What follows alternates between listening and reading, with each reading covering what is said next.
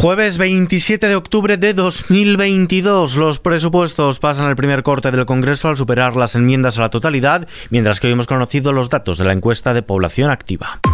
ISFM Noticias con Ismael Arranz.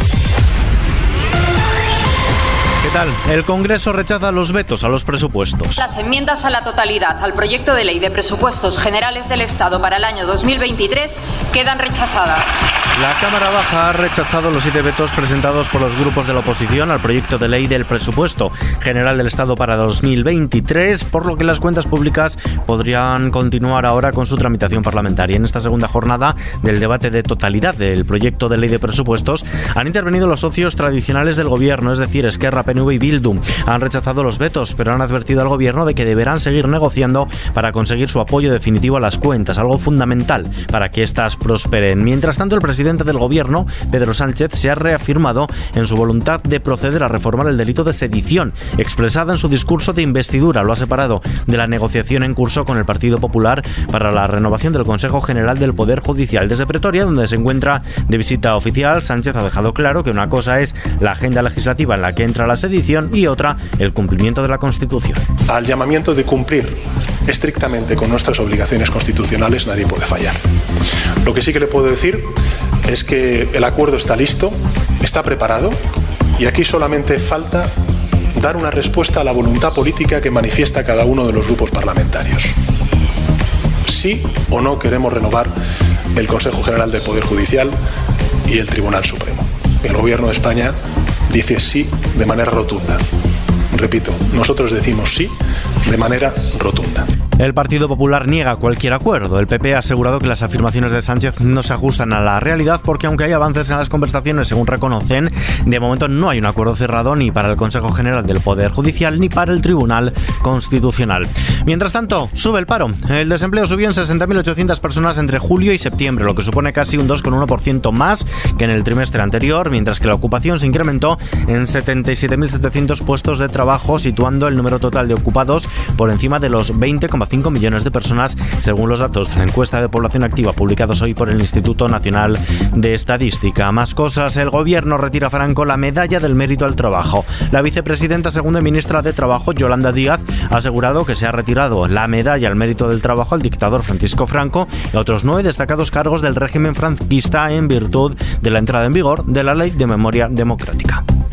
No podemos permitirnos equiparar a personas que han luchado por la defensa de la democracia o por la defensa de las personas trabajadoras, artistas de reconocido prestigio, destacados hombres y mujeres de nuestra sociedad, con personajes cuyas manos, como las que hoy están aquí, están manchadas de sangre. Fuera de nuestras fronteras, las fuerzas rusas han perpetrado al menos seis ataques con drones kamikaze en la región de Kiev, según las autoridades locales, que de esta forma han confirmado que Moscú sigue utilizando los artefactos presuntamente comprados a Irán. Las autoridades ucranianas han acusado a las fuerzas rusas de utilizar drones kamikazes o suicidas en esta última ola de ataques sobre infraestructuras energéticas y núcleos urbanos, algo que Moscú ha rehusado aclarar y de lo que Teherán se ha desmarcado asegurando que no proporciona armamento a ninguna de las partes en conflicto. De vuelta a casa, el Congreso convalida la reducción del IVA del gas al 5%. El Congreso de los Diputados ha convalidado el Real Decreto Ley por el que se reduce el IVA del gas del 21 al 5% a partir de octubre y al menos hasta finales de año, lo que permitirá a las familias ahorrar en torno a 190 millones de euros de acuerdo con las estimaciones del Gobierno. La vicepresidenta tercera y ministra para la Transición Ecológica, Teresa Rivera, ha solicitado el voto favorable de todos los grupos sobre un Real Decreto Ley que se enmarca dentro del contexto fijado en el Plan Más Seguridad Energética. El Banco Banco Central Europeo, por su parte, ha subido los tipos de interés en tres cuartos de punto porcentual hasta el 2% para frenar de este modo la inflación de la zona euro, que roza el 10%. Tras la reunión del Consejo de Gobierno, el Banco Central informa de que también incrementa en 75 puntos básicos la facilidad de crédito, lo que presta a los bancos a un día hasta el 2,25% y la facilidad del depósito, la que remunera el exceso de reservas a un día hasta el punto y medio porcentual. En este contexto, la bolsa española ha vuelto a niveles perdidos hace mes y medio al subir el 0,60 64% y recuperar el nivel de los 7.900 puntos, animada por el avance de Wall Street y algunos resultados empresariales. El IBEX 35 sube hasta los 7.921 enteros, el euro se cambia por 1,0037 dólares. Más cosas, el calentamiento global será de casi 3 grados. La falta de avance para recortar la emisión de gases de efecto invernadero puede causar un aumento en la temperatura de la Tierra de 2,8 grados centígrados de aquí a final de siglo respecto a la era preindustrial, a menos que se refuercen las actuales políticas climáticas. De ello ha advertido Naciones Unidas. La comunidad internacional aún está muy por debajo de los objetivos del Acuerdo de París, que busca limitar la subida de la temperatura a menos de 2 grados e idealmente a grado y medio, y no tiene trazado un camino creíble para llegar a esa meta. A continuación, la previsión del tiempo.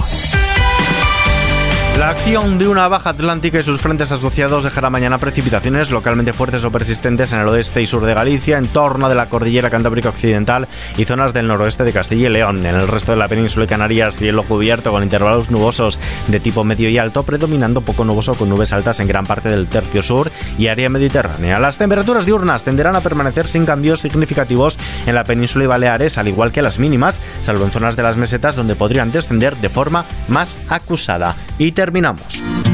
Padre no me quiere ni un minuto al mes. Tu madre te prohíbe la palabra Andrés. Vicio ha anunciado a través de Twitter que su vocalista y principal compositor, Andrés Ceballos, ha decidido dejar el grupo y emprender su camino en solitario. La continuidad de la banda queda en el aire, especialmente por unas últimas líneas que suenan más a despedida que a pausa temporal. Su primer gran éxito fue este tema, Paraíso, que estamos escuchando. Lo siguió su primer álbum justo ahora, al que tomaron el relevo con éxito creciente que tienes tú e Impulso, publicado en 2020 en plena pandemia tras haberse convertido un año antes en los artistas más radiados en España. Y por último, El laberinto, con el que actualmente están girando.